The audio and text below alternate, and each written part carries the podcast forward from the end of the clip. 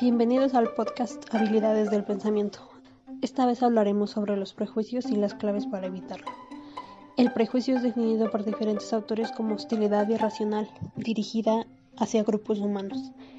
Se habla de prejuicio cuando se hace una comparación con otros grupos dentro de una sociedad que puede tener ideas, creencias y otras características diferentes o en conflicto con nosotros aunque creo que estos conceptos de prejuicio no se enfocan en el prejuicio que se tiene sobre otros individuos de nuestro mismo grupo social, el cual siento es más inquietante de analizar.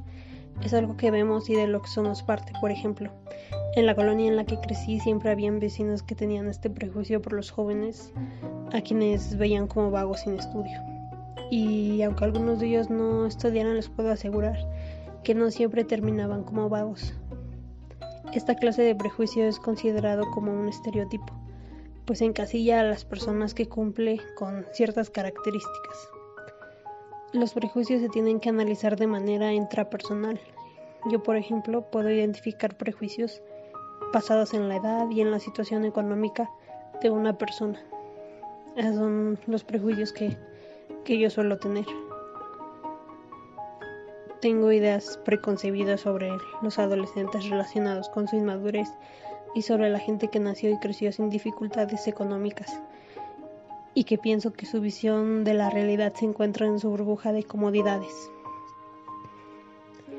Para evitar esta clase de prejuicios dos cosas son importantes, sentido del humor y empatía.